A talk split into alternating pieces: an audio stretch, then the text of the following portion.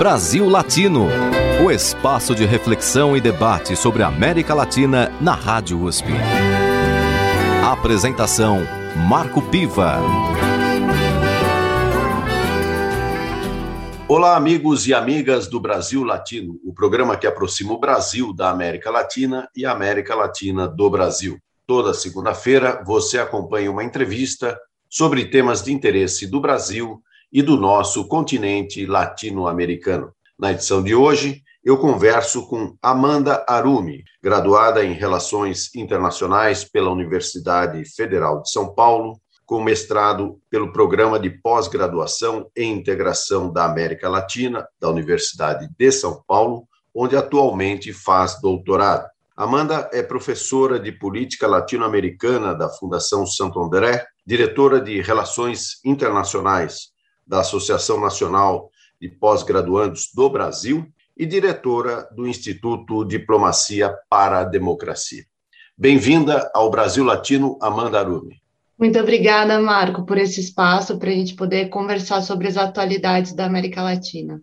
Vamos começar, Amanda, com o, o tema do Instituto Diplomacia para a Democracia, que é uma iniciativa recente eh, de pessoas interessadas nas questões da diplomacia, um tema que é muito importante no mundo atual. É, fala um pouco para a gente sobre o Instituto Diplomacia para a Democracia. Bom, Marcos, o Instituto já comemora um ano da sua atuação. Ele tem como objetivo é, democratizar o tema da diplomacia.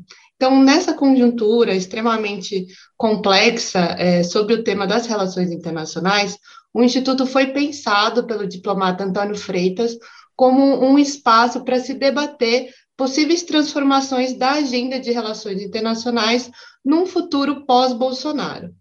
Então, um dos principais é, objetos do, do Instituto é o programa Renascença, onde foi elaborado uma carta é, com 10 objetivos é, para a construção dessa política externa pós-bolsonarista. Então, envolvem temas como desenvolvimento sustentável, soberania, diversidade é, na composição do Itamaraty, diálogos com a sociedade, integração regional e os temas da paz também. Ou seja, é uma iniciativa que busca contemplar o que a gente poderia chamar de uma nova diplomacia? Esse é o cálculo, né? Que a gente passa por um momento muito difícil da, da atual diplomacia do Bolsonaro, mas que além do desafio de desconstruir essa realidade, a gente também precisa pensar numa nova agenda dentro desse novo contexto internacional. Então, os temas elaborados é, são definitivamente é, contra o neoliberalismo, tem uma perspectiva de uma agenda antirracista, feminista, que busca a construção é, de uma nova agenda para os atuais desafios. E do ponto de vista da geopolítica, como é que o Instituto Diplomacia para a Democracia vê o cenário atual? Porque nós vemos ataques à democracia em várias partes do mundo, né? não é somente aqui no Brasil.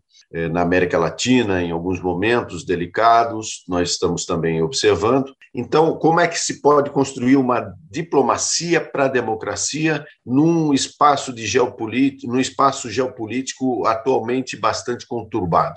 Bom, o tema da democracia tem sido um ponto central do Instituto. Então, para a gente elaborar é, essas definições de política externa, o Instituto fez alguns ciclos importantes. Então, o primeiro ciclo que o Instituto promoveu, ainda em 2020, foi o ciclo FUNAG, onde vários especialistas né, debateram é, a invasão de uma, uma, política extremamente ideológica no Itamaraty, com o Ernesto Araújo, o Eduardo Bolsonaro, é, pensando é, em como isso estava sendo prejudicial. Para elaborar uma política externa é, mais democrática, o Renascença também criou um ciclo de debates com mais de 40 mesas virtuais, então foram chamados curadores, né, normalmente ativistas políticos, pesquisadores, que elaboraram diversas mesas. Então, esse também foi um espaço muito rico, que a gente teve mais de 40 debates de diversos temas. Então, uma política externa antirracista, é, o, o problema do meio ambiente, da Amazônia, da defesa, da soberania, integração regional e diversos outros temas é, foram elaborados. Então, o objetivo do Instituto é fazer esse debate com o mundo acadêmico, com a intelectualidade, e também o diálogo com a sociedade civil. Então, por isso que foram promovidos esses debates que estão no canal do Instituto. É legal todo mundo também é, se inscrever no canal do Instituto no YouTube, é, seguir no Instagram e no Twitter, que a gente tem feito esse trabalho de divulgação do tema das relações internacionais. Então, aproveita e emenda aí a propaganda do Instituto e fala para a nossa audiência os links aí que possam ser acessados. O nosso site é Diplomacia para a Democracia. É, no, no, Instagram também podem encontrar da mesma forma, Diplomacia para a Democracia. E a gente tem colocado pequenos vídeos também no Instagram de, de cinco minutos do IGTV, é, dos pontos mais quentes do debate que a gente tem realizado. Futuramente, a gente vai pensar também em novas propostas de debate político, da construção dessa agenda internacional. Então, é importante que todo mundo fique atento às nossas redes sociais. Vamos falar um pouquinho, então, é, Amanda, das questões relacionadas ao nosso continente, a América Latina. É, a América Latina enfrenta uma pandemia, assim como o mundo inteiro, com mais dificuldades em alguns países, menos em outros. No caso do Brasil, é absolutamente lamentável tudo o que está acontecendo, mas como é que você vê é, nesse aspecto a situação geral da América Latina? Nós estamos aí, digamos assim, na enfermaria ou já caminhando para UTI? Bom, eu acho que é um momento na América Latina de muita atenção, né? Ao mesmo tempo que o avanço do neoliberalismo, das agendas né, internacionais do neoliberalismo prejudicam muito a realidade dos países, se a gente for ver o contexto do Paraguai, é, da Colômbia, do Brasil também, no ranking de mortalidade da pandemia, é um cenário extremamente grave. Mas eu acredito que desde 2019 a gente pode identificar alguns elementos de reação né, da luta popular dentro dessa conjuntura. Então, pensando exatamente no contexto do Chile, onde a juventude foi às ruas é, querer colocar fim ao modelo neoliberal, né? Então, o modelo chileno de neoliberalismo era colocado como um exemplo de sucesso, mas a realidade é que a grande desigualdade social produz muitas mazelas e chegou a um estupim.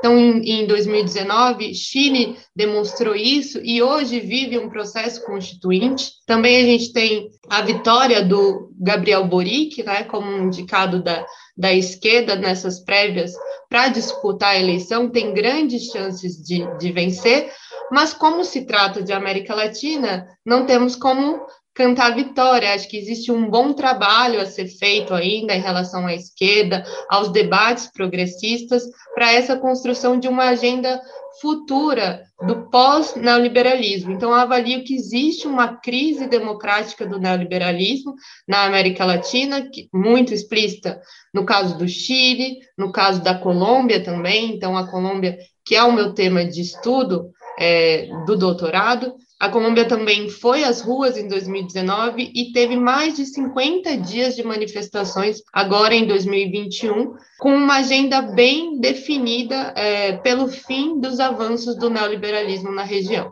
Então, são vários é, contextos específicos Paraguai, Brasil, Colômbia, Chile dentro dessa agenda, mas é, a gente consegue identificar algumas tendências, né? Que é essa atuação de ir às ruas e pedir a transformação da realidade. Diante desse quadro que você apresenta, Amanda, é, temos aí sinais, é, digamos, no mínimo promissores, não é? Exato. Se a gente for analisar a conjuntura atual da América Latina, acredito que está tendo uma reação né, do, da ruptura da onda progressista da América Latina. Então, a Bolívia, por exemplo, conseguiu é, contornar o golpe que o Evo tinha sofrido. No Peru, a gente teve essa surpresa de um candidato da esquerda pouco conhecido, um professor do interior que foi vitorioso na eleição, é, na Colômbia, a gente tem uma perspectiva para 2022 também das ruas expressarem uma vontade de, pela primeira vez, é, tirar a agenda neoliberal, a agenda de direita no comando da Colômbia, e no Chile também, né, essa perspectiva de, de construção de uma agenda mais progressista. Mas é importante a gente entender também que a América Latina está no centro de um debate geopolítico. Ah, então, a gente tem um momento em que a política externa do Biden também nos coloca algumas questões, algumas dúvidas né, de qual vai ser a direção. Então, é, a atuação do Biden em relação a Cuba é algo que a gente tem que prestar um pouco atenção, porque no período de eleição ele fazia algumas promessas de continuidade da política do Obama, de maior diálogo, flexibilização dos embargos, mas o que a gente viu nos últimos meses foi uma atuação mais intensa da política externa norte-americana em relação a Cuba. Então, acho que esse é um primeiro sinal que a gente tem que avaliar de como vai ser a atuação do Biden na região. Então, fica explícito que existe um contexto de transformação né, muito devido à ascensão da influência da China na região, uma influência política também da Rússia, né, quando a gente fala de Venezuela, é, da questão mais militar. Então, é, eu acho que tem algo em aberto ainda. Da mesma forma que tem a presença popular das ruas, existe também um interesse geopolítico muito preciso para a região. É, nesse sentido, Amanda, nós vamos tocar nesse tema é, de Cuba no próximo bloco. Como nós estamos encerrando aqui esse primeiro bloco, eu gostaria que você é, indicasse para os nossos ouvintes uma música, né? Afinal, a nossa alegria ela também se expressa musicalmente. Então, o que, que você indica para os nossos ouvintes, Amanda? Bom, então dentro desse contexto, né, pensando num, num futuro mais promissor, eu vou indicar a música Deus o Deusa da Annelise. Então vamos ouvir Deus o Deusa com a Anelis, uma indicação da Amanda Arumi, que é a nossa entrevistada de hoje aqui no Brasil Latino. Brasil Latino volta já já depois da música. Brasil Latino. Maomé, Moisés, Jesus, Oxalá, Iemanjá, Orixá, Exu. Siddhartha, Govinda, Netuno, Krishna, Shiva, Saturno, Vênus, Alá, Afrodite. Marte, a sorte, a morte, a ciência não traduz. Célula, tronco, árvore, espírito, ser humano, anjo e luz. Deus refaz. Eu refiro. Deus refaz. Eu refiro.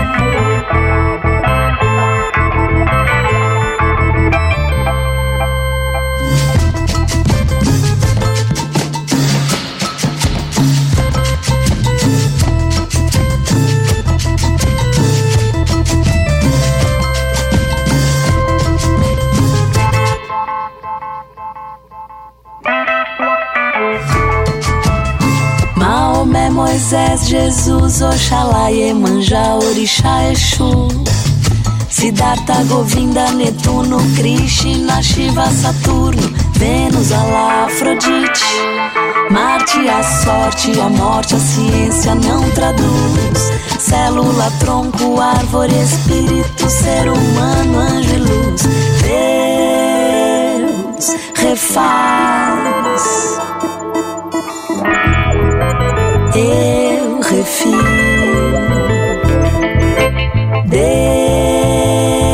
Deus refaz. Eu refiro.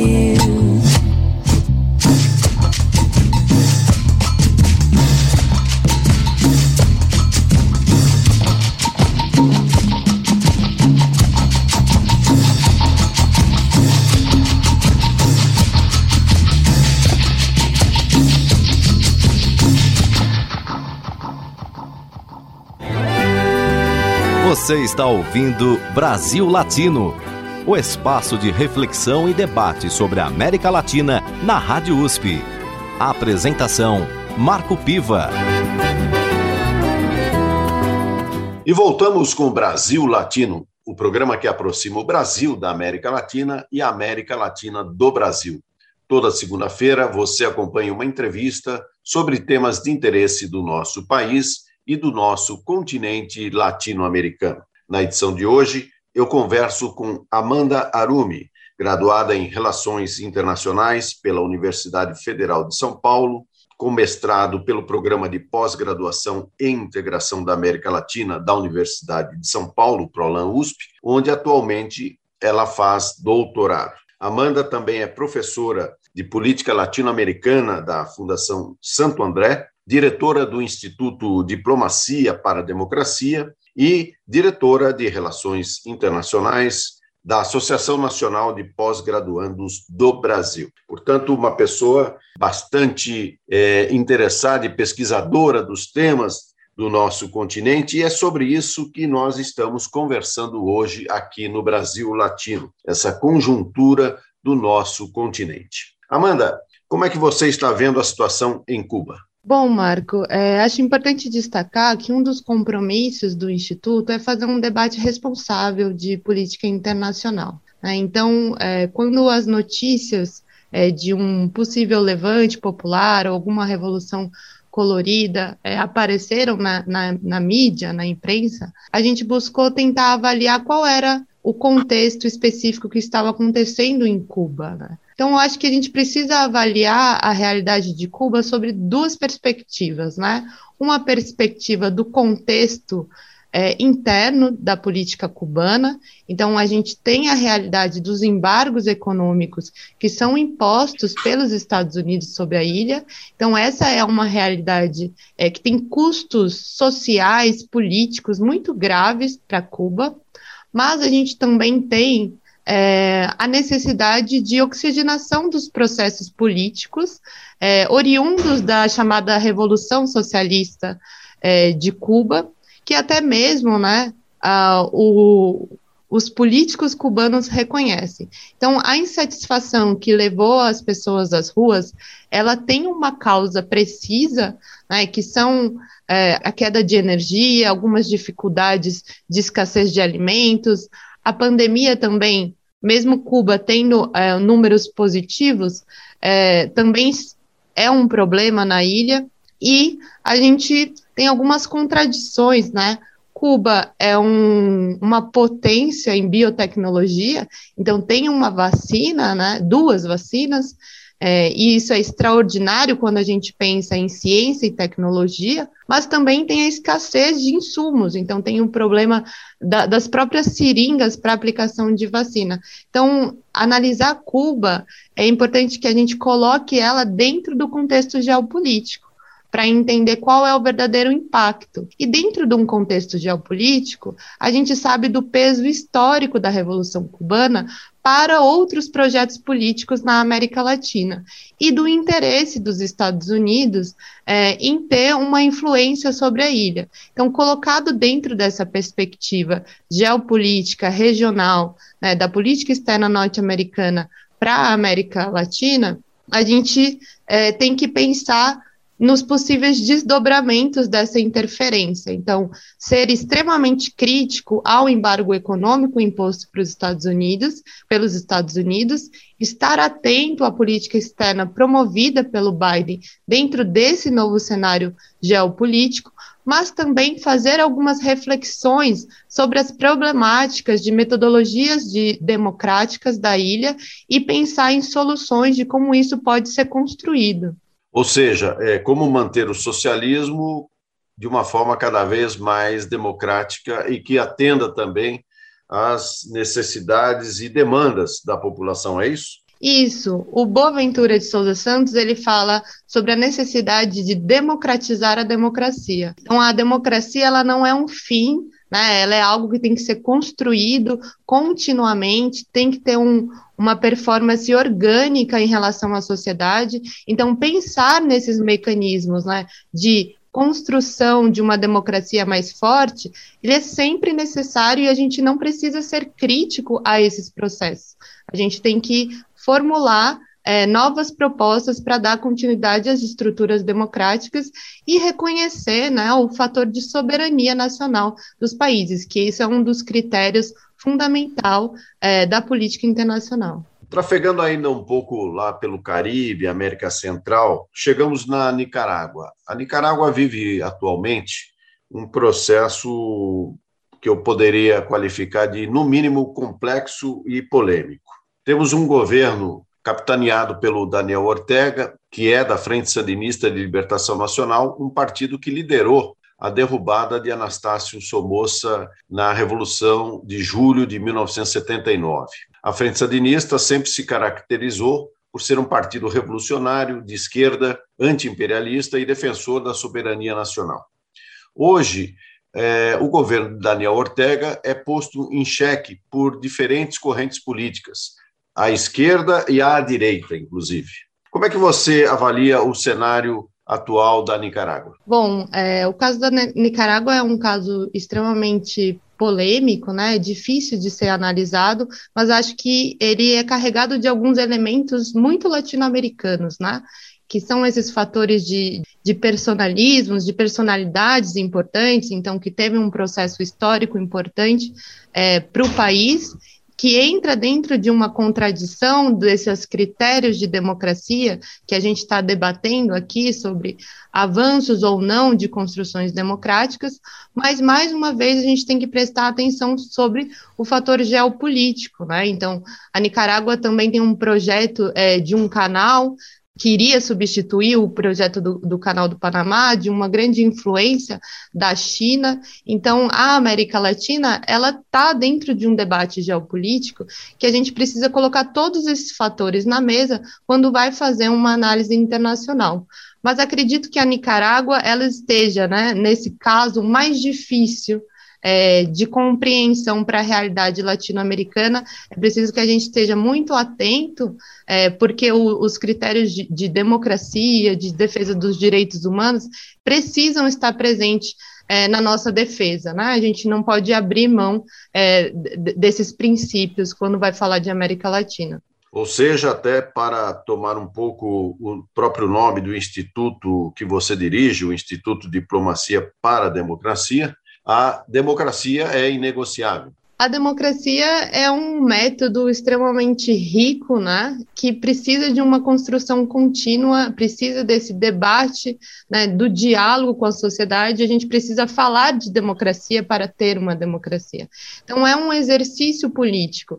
Eu acredito que uma das coisas mais prejudiciais dos últimos contextos é, da América Latina e principalmente do Brasil foi essa criminalização da política, né? Então, a criminalização da atuação política, da formulação política e até mesmo assumir isso. Então, a gente viu muitos discursos contra a política e hoje a gente chega no momento que a gente precisa recuperar esse debate. Então, sim, a democracia ela é, um, é um princípio fundamental, mas ela também não pode ser simplesmente é, construída de uma forma plástica, apenas constitucional. Então, no PROLAN, a gente fala muito sobre isso, né? sobre a necessidade de, um, de uma construção de, um, de novas constituições, constituições plurinacionais, constituições que reconheçam os direitos do, do, do meio ambiente, dos povos indígenas, das realidades presentes na América Latina. Então, acho que a democracia não é um fim, né? Ela é um caminho que tem que ser construído é, com a sociedade, com o debate público, e é uma tarefa cotidiana. Então, você acredita que o estágio atual da democracia na América Latina ainda seja incipiente nesse sentido de construção permanente? Eu acho que a América Latina teve avanços importantes, né? Quando a gente vê o caso é, da Constituição da Bolívia, da Constituição do Equador, mas a gente precisa é, ter consciência do caráter eurocentrista de muitas constituições, né? constituições é, extremamente liberais, constituições que são descoladas da realidade. Por isso que o processo de criar caminhos de debate de democracia ele é tão importante é, para o futuro político da região. E aí, quando eu falo é, criar caminhos, eu incluo os movimentos sociais, os movimentos sociais são extremamente importantes para a vitalidade da democracia na América Latina. E aí, quando a gente faz um balanço do fortalecimento dos movimentos sociais na Colômbia, no Chile, nesses países que estão há décadas sobre mazelas do neoliberalismo, a gente entende a força né, dessa formulação é, social para futuras transformações. Então, esse momento que o Chile vive, né, um, momento de constituinte, de pensar numa nova constituição, que coloca fim não só ao neoliberalismo, mas como o autoritarismo né, da ditadura do Pinochet. Isso é extremamente importante e isso não ocorreria se não fossem os movimentos sociais e as lutas das ruas que a gente viu nos últimos anos. Nesse sentido, você pode fazer uma comparação entre aquilo que eram as vanguardas revolucionárias das décadas de 50, 60 e até meados de 70, eh, sendo substituídas pelo protagonismo dos movimentos sociais?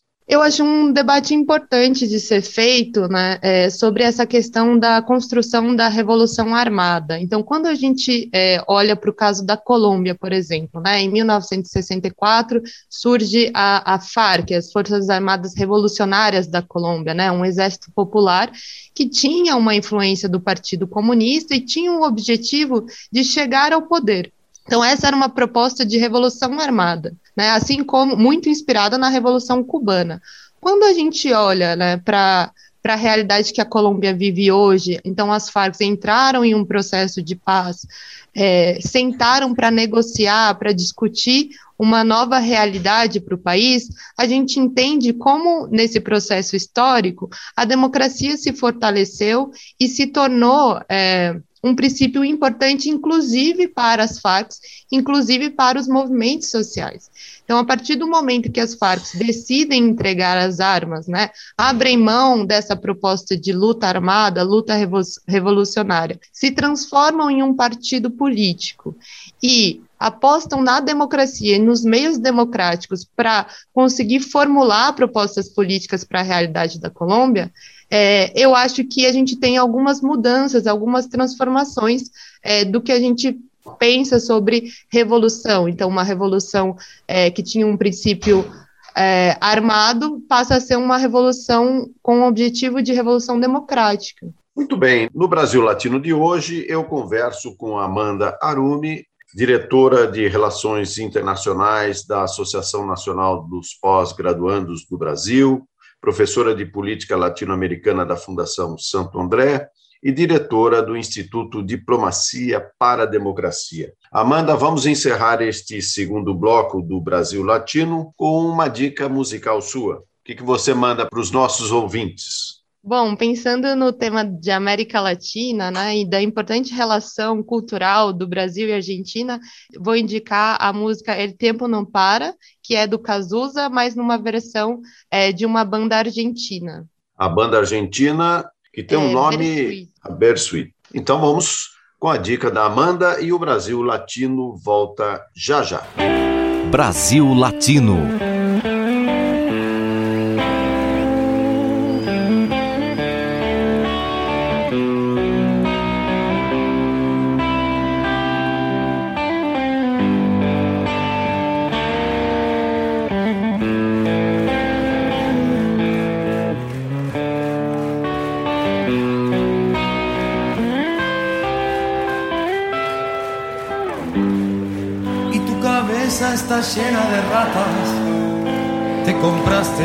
De esta farsa y el tiempo no para. Yo veo al futuro repetir el pasado. Veo un museo de grandes novedades y el tiempo no para. No para. Disparo contra el sol con la fuerza del ocaso.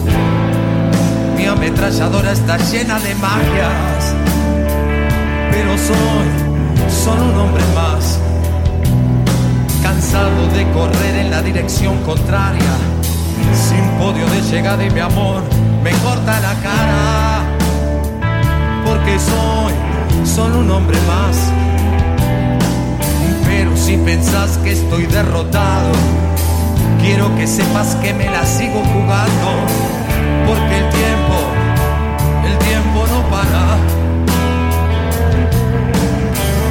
Unos días y otros no, estoy sobreviviendo sin un rasguño, por la caridad de quien me detesta. Y tu cabeza está llena de ratas. Te compraste las acciones de esta farsa. Y el tiempo no para.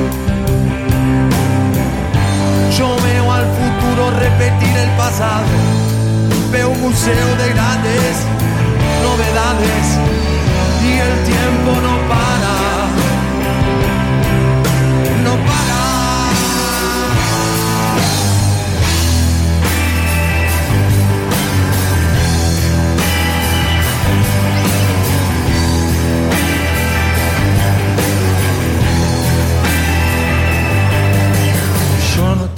Fechas para recordar, mis días se gastan de par en par, buscando un sentido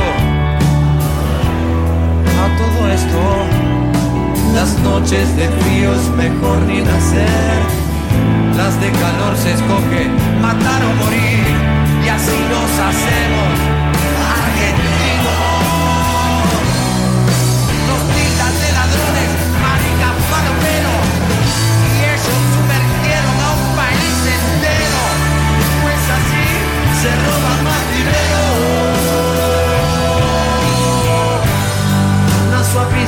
de ratos, suas ideias não correspondem aos fatos.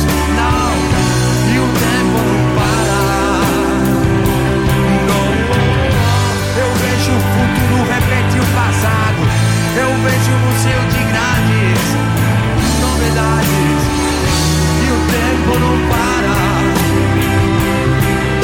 Não para, não.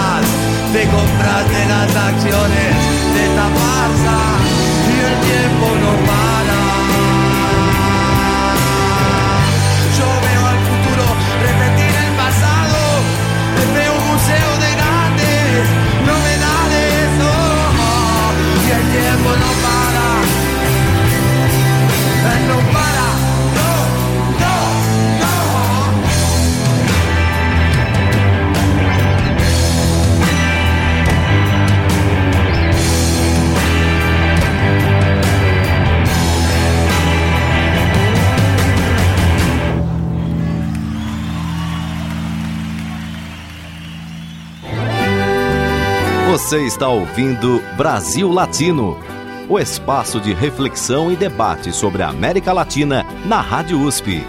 A apresentação: Marco Piva. E chegamos ao último bloco do Brasil Latino, o programa que aproxima o Brasil da América Latina e a América Latina do Brasil. Toda segunda-feira você acompanha uma entrevista sobre temas de interesse do Brasil e da América Latina. Se você quiser falar com a gente, escreva para os nossos canais de comunicação. Acesse nossa página no Facebook, Brasil Latino. Estamos disponibilizados aí em todas as plataformas de áudio e podcasts para você acompanhar também as nossas edições anteriores.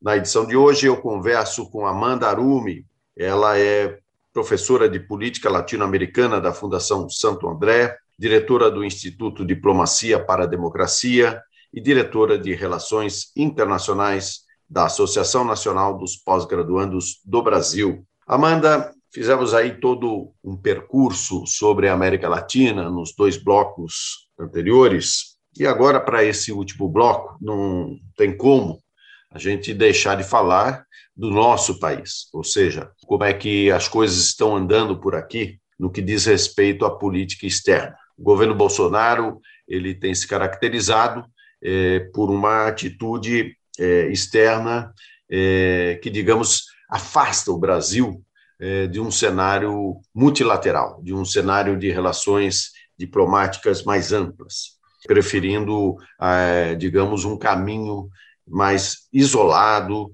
e um caminho é, onde certos temas não pertencem mais à agenda internacional.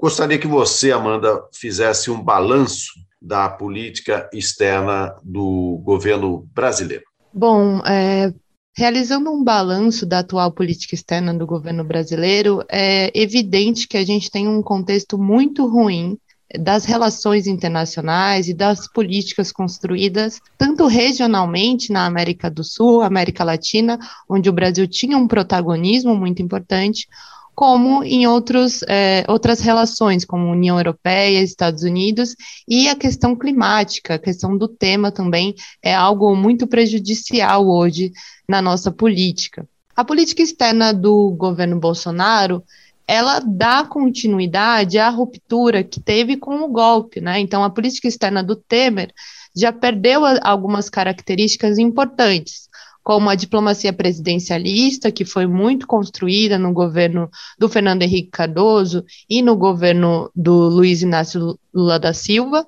mas na, na realidade hoje, atual do governo Bolsonaro, é que a gente não tem esse protagonismo, muito menos uma habilidade política para se tratar de relações internacionais. Hoje, a gente tem um alinhamento é, automático com os Estados Unidos, quando era a relação com o Trump, era um alinhamento automático ainda mais subordinado. A gente ainda vive esse contraste da, da, da mudança do Trump para o Biden e entender ainda qual vai ser a relação é, do Bolsonaro com o governo Biden, mas é importante a gente identificar que essa relação construída ela foi uma relação extremamente desastrosa, construída em princípios ideológicos, né, princípios antiglobalistas, princípios anticientíficos muito prejudiciais, não só para a imagem do Brasil, mas para o contexto político do Brasil. Então, em meio a uma pandemia, onde a cooperação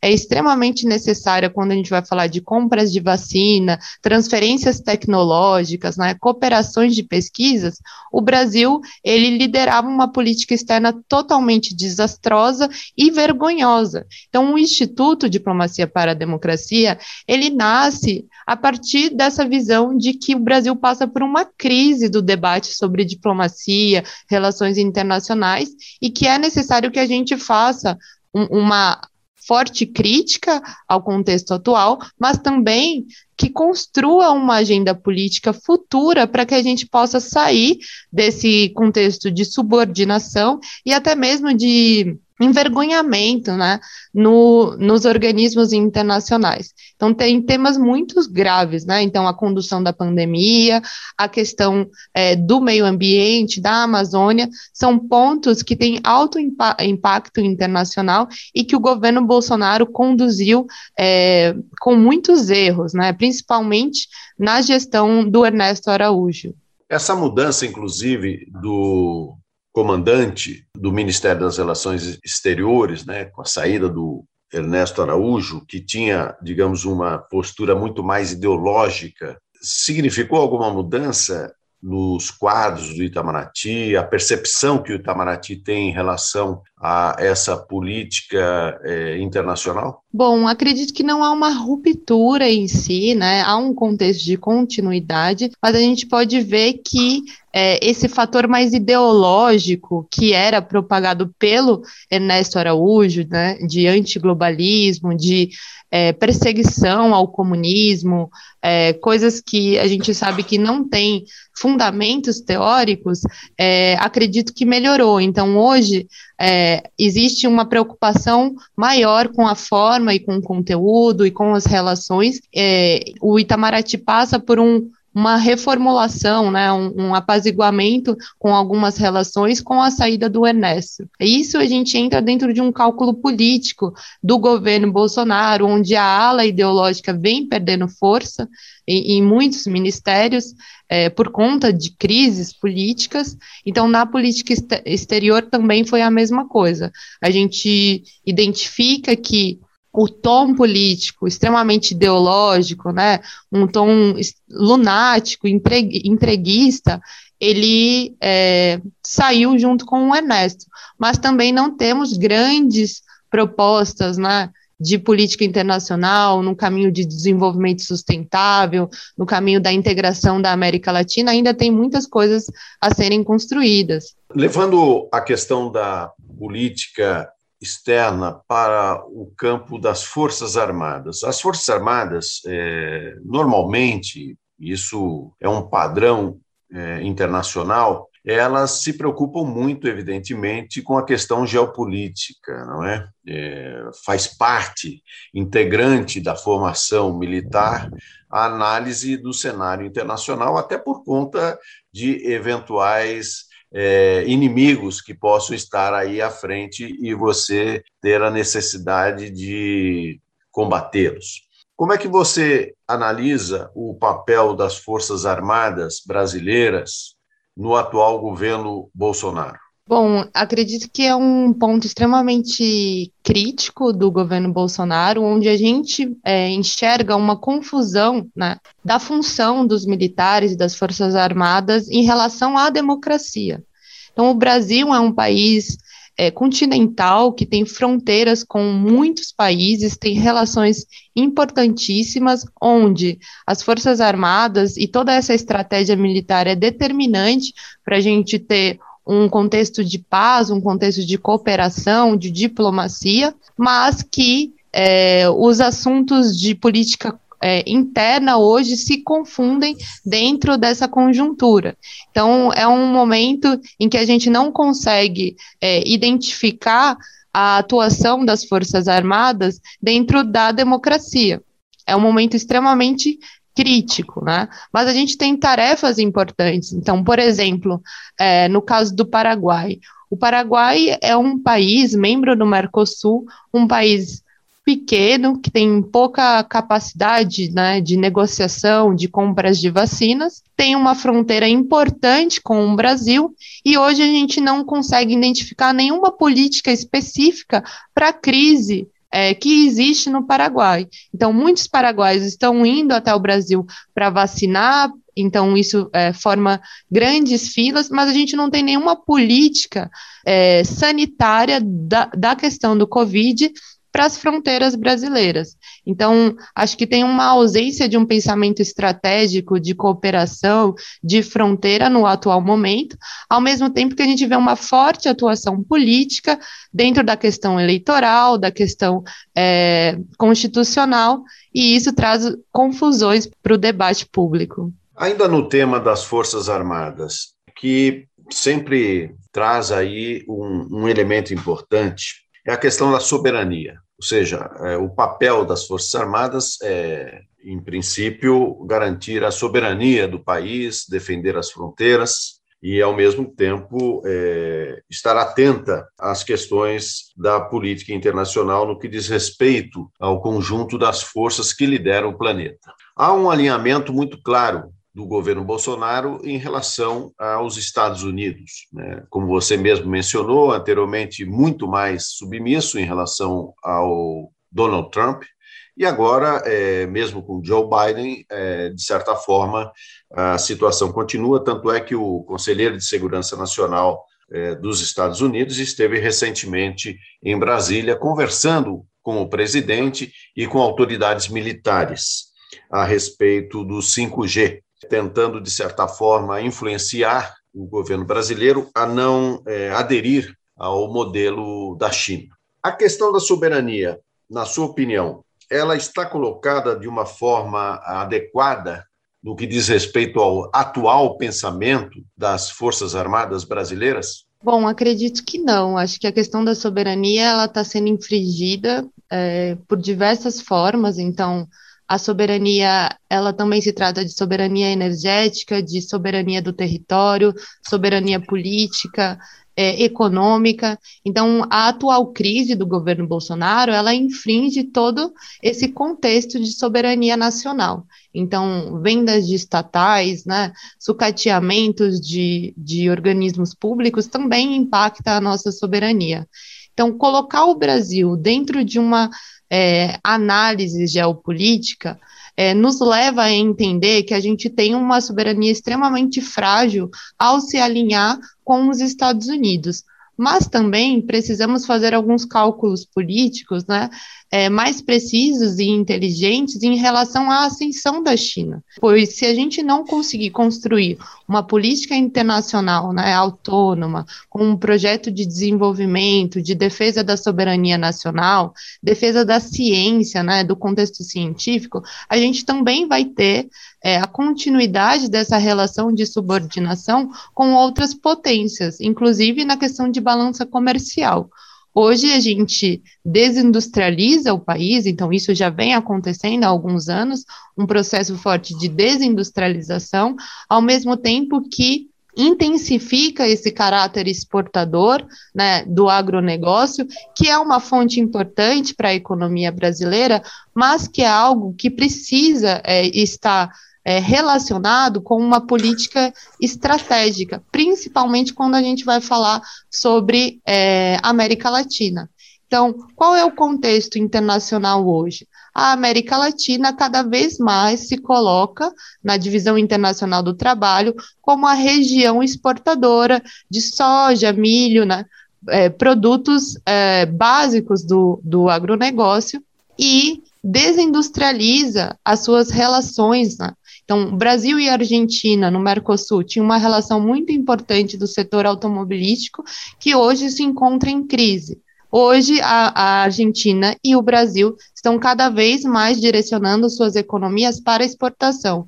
Então, um pensamento estratégico da relação de exportação, do caráter de exportação do Brasil, da Argentina, é, da Bolívia, do Chile, colocado dentro de uma lógica de integração, colocaria a, região dentro de um outro patamar é, de diálogo, de negociação e de soberania. Então, é muito importante que a gente pense na região também, quando a gente vai falar de, de soberania. E aí, quando fazemos o cálculo político, desde o governo Temer ao governo Bolsonaro, sobre as nossas propostas de integração regional, a gente tem muitos problemas, né? Então, a Unasul, ela foi desintegrada, é, dissolvida nos últimos anos, o Mercosul passa por uma forte crise do seu caráter comercial e outros blocos, né, como o ProSul, não tiveram elementos suficientes para substituir esse vazio. Então, é um momento de crise dos projetos de integração regional. Muito bem, aqui no Brasil Latino, eu conversei com Amanda Arumi, é, graduada em Relações Internacionais pela Universidade Federal de São Paulo, com mestrado pelo Programa de Pós-Graduação em Integração da América Latina da USP, onde atualmente faz doutorado, e professora de Política Latino-Americana da Fundação Santo André. Amanda também é diretora de Relações Internacionais da Associação Nacional de Pós-Graduandos do Brasil e do Instituto Diplomacia para a Democracia. Amanda, agradeço muito a sua entrevista aqui ao Brasil Latino, muito esclarecedor sobre os dilemas e desafios da América Latina. E não quero deixar você ir embora sem antes é, dedicar aí mais uma música para os nossos ouvintes. Agradeço a sua participação, Amanda. Muito obrigada, Piva. É, bom, então a minha indicação de última música vai ser Valsa da Dor, Vila Lobos, é uma música muito bonita para a gente encerrar esse programa. Muito obrigada. Brasil Latino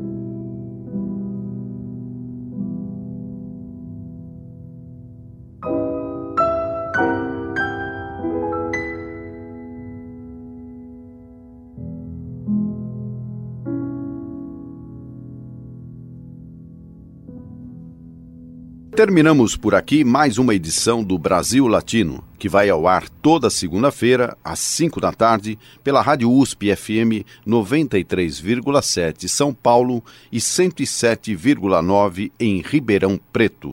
Nosso programa tem a produção de áudio de Benê Ribeiro, produção de Alexandre Veiga, assistente de produção Ítalo Piva e curadoria musical Carlinhos Antunes. Você pode ouvir todas as edições do Brasil Latino em formato de podcast em soundcloud.com brlatino e também nas principais plataformas de áudio. Acompanhe conteúdos exclusivos na nossa página no Facebook. Basta procurar por Brasil Latino. E se quiser falar com a gente, escreva para ouvinte@usp.br, repetindo ouvinte@usp.br. O Brasil Latino fica por aqui e eu espero sua audiência em nossa próxima edição. Um abraço latino-americano e até lá. Você ouviu Brasil Latino, o espaço de reflexão e debate sobre a América Latina na Rádio USP. Apresentação Marco Piva.